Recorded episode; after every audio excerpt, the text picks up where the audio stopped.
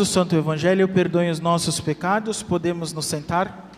Estimados irmãos, caros paroquianos, neste domingo, a liturgia nos traz como mensagem que nós todos devemos ter uma grande confiança em Deus nosso Senhor, uma confiança sobrenatural, uma confiança que eleva as nossas mentes até Deus e nos faz, apesar das cruzes, dificuldades, sofrimentos da vida, passar em momentos difíceis, dando glória a Deus, confiando em Sua divina majestade, em seu divino coração. Ter confiança em Deus. Se nós não tivermos esta confiança em nosso Senhor, nós de verdade vamos sucumbir.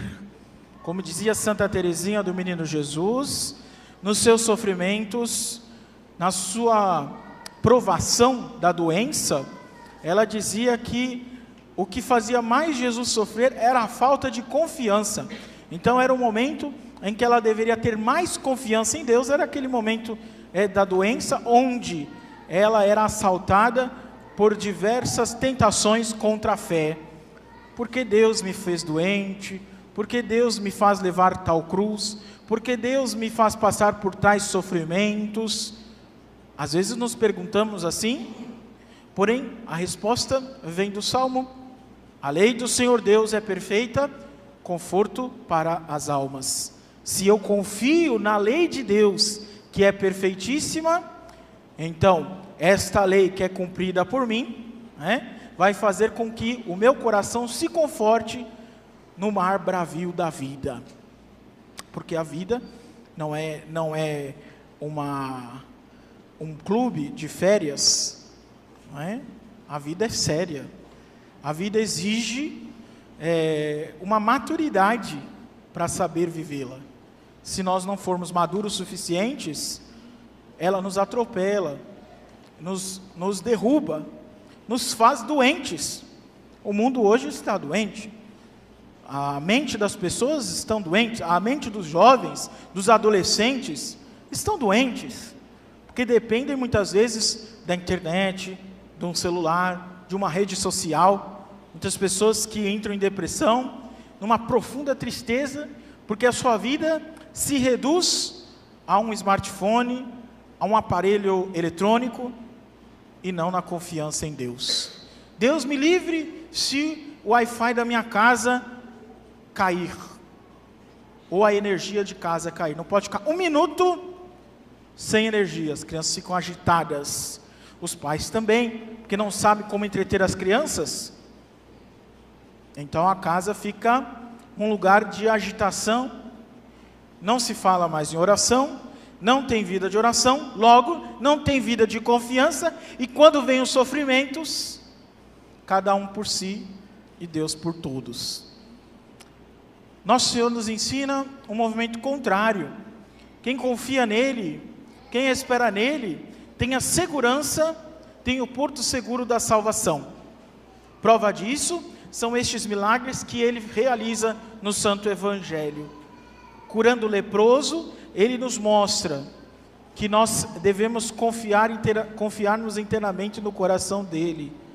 O leproso é uma, é uma criatura miserável, é uma criatura fétida, ninguém quer estar perto, Deus me livre, diziam os judeus, de estar perto de uma criatura assim, pecadora, o leproso era como a figura daquele que não deveria ter atenção nem mesmo de Deus. Uma ideia um pouco errada, né? O que será que eu fiz para que Deus me tratasse assim? Por que Deus me trata deste modo? Né? Mas é do mesmo modo, é assim que nosso Senhor vem a, a nós, quando nós estamos doentes, enfermos e fracos. Ele olha para nós, mas é não porque ele tem é, aquela atenção humana, mas a atenção de um pai que quer salvar o seu filho. O leproso, ele vai chamar a atenção de nosso Senhor, não como aquele quem tem autoridade, não como aquele a quem pede sem educação, né? Senhor, vem aqui me cure, porque é sua obrigação me curar. Senhor, me cura porque eu não aguento mais estar nessa vida. A oração, a petição dele, a súplica dele é aquela: Senhor, se tu quiseres, o Senhor pode me curar. Ele nem pergunta se pode, ele, se tu quiseres, o Senhor tem o poder de me curar. Então a confiança era aquela. A certeza da cura é total. Então ela vem. Por quê? Porque há, há uma fé muito grande ali. Uma espera no Senhor muito grande. Há ali o fundamento de toda a crença. E a cura vai acontecer. Os tecidos que estão todos enfermos, inflamados, eles vão se restabelecendo, porque nosso Senhor tem o poder para isto. Mas esta via deve ser percorrida com humildade. Deus resiste aos soberbos. Deus resiste àqueles que já sabem tudo, que são prepotentes, que são sabichões. E Deus dá a sua graça àqueles que estão doentes, leprosos, inflamados com a sujeira do mundo. É preciso confiar em nosso Senhor. Depois, uma outra cura que nosso Senhor faz nesse mesmo Evangelho de São Mateus. É uma cura talvez até inesperada, porque quem pede não é judeu e nosso Senhor veio para os judeus. Contudo, a fé é tão grande que nosso Senhor não consegue não realizar o que aquele coitado pede. O centurião, que é o encarregado de uma centena de soldados, centurião vem daí o nome. Ele é encarregado por cuidar de 100 soldados romanos. Então ele era um, um homem pagão, um homem que talvez não conhecesse a Deus, mas conhecia nosso Senhor por seus milagres. Ele pede a nosso Senhor: o meu servo, o meu escravo, o meu empregado está doente, o Senhor cura ele. E nosso Senhor diz que vai curá-lo, que vai até lá. O centurião, sabendo da sua condição, não, não precisa de ir lá, porque basta que o Senhor diga uma palavra e o meu servo será curado. É uma fé que nosso Senhor nunca tinha visto em Israel. Deus nunca tinha visto uma fé desta. Então o servo é curado naquela mesma hora. A salvação entra é, na casa daquele centurião naquela mesma hora, porque o Senhor dos Senhores, o Deus do céu, vem aliviar o sofrimento de seus filhos. Não importa se ele é servo, se ele é escravo, se ele é empregado, todos somos filhos de Deus, de, do divino Pai eterno, que quer a nossa salvação, que quer a nossa, o nosso bem e que quer a graça sobre nós. Estas curas do Santo Evangelho nos ensinam que nós devemos ser fortes, resilientes, tanto nas dificuldades espirituais quanto nas materiais nas dificuldades espirituais, os santos nos ensinam. Temos até o exemplo de Santa Clara de Assis, nós sabemos que era uma santa, tinha muita conexão de vida espiritual com São Francisco de Assis. O seu coração era tão voltado para o Senhor, ela queria ser como São Francisco, pobre, casta, obediente, e assim foi, reuniu algumas moças da cidade de Assis, fundou um convento, um mosteiro, onde a graça de Deus estava dando muitos progressos ali. Acontece que as provações logo vieram. Existiam ao redor da Itália homens maus, os bárbaros. Eles invadiam as cidades, saqueavam as cidades, maltratavam o povo, matavam os homens e as mulheres. E estava na iminência de chegar na cidade um grupo de sarracenos, os bárbaros, né? Eles iam fazer uma, uma arruaça na cidade. E Santa Clara doente, as irmãs preocupadas, não sabiam mais o que fazer. Então ela vai até a capela do Santíssimo, toma a custódia com a hóstia, por isso que na imagem de Santa Clara nós temos uma custódia com a, Santa, com a Sagrada Hóstia. E ela vai até o muro é, do mosteiro e pede fervorosamente ao Senhor: Senhor, salva o teu povo. Em resposta, veio uma voz muito forte que bradava: Eu salvarei o meu povo. E os sarracenos, aqueles homens que estavam ali, na iminência de entrar no, no mosteiro, foram embora desbaratados, cegos, ficaram cegos. E outros com medo fugiram. Esta história parece ser uma historinha de conto de fadas, mas não é não. Existem escritos sobre este fato e nos ensinam o seguinte: o mosteiro verdadeiro, o verdadeiro templo é o nosso coração. Deus cuida dele. Deus ama cada coração, cada alma que é única para ele. E muitas vezes nós somos assaltados pelo inimigo seja pela inveja, pela soberba, pelo orgulho, pela prepotência, pela fofoca, pela maledicência, pela impureza. Temos muitos que nos assaltam. Então é hora quando nós nos sentimos assaltados pelas tentações, pelo desânimo que torna a alma pusilânime ou fria nas coisas de Deus, eu tenho uma frieza de coração, não consigo rezar mais, não consigo mais me confessar, não consigo comungar bem, então é hora de recorrer ao nosso Senhor com confiança. Nos momentos das tentações, onde você vê que a, a, a, o coração já está quase pendendo para o mal, é hora de chamar por Deus. Senhor, salvai-me, porque pereço. Essa cidade, que é a cidade de Deus, que é o meu coração, que é a minha alma, vai ser invadida e o bem que deve habitar ali vai dar lugar ao mal. Então é neste momento que nós devemos ter essa confiança, como Santa Clara teve.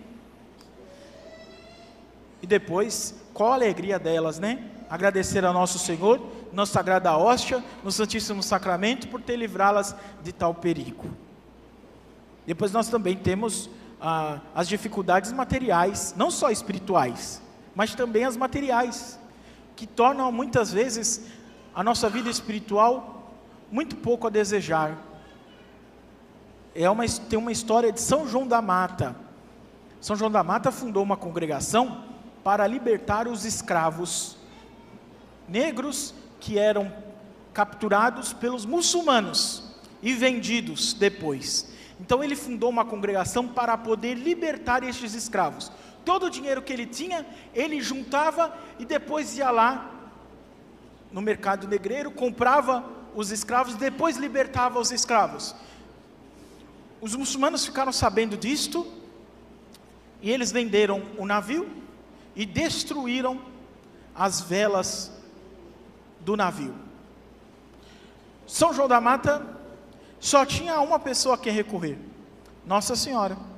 Ele começou a rezar o terço, e rezando o terço, começou a prender a roupa daqueles escravos uma a outra, até que fez uma grande colcha, colocou na proa do navio, da embarcação, e ali esperou o vento, para que eles pudessem zarpar.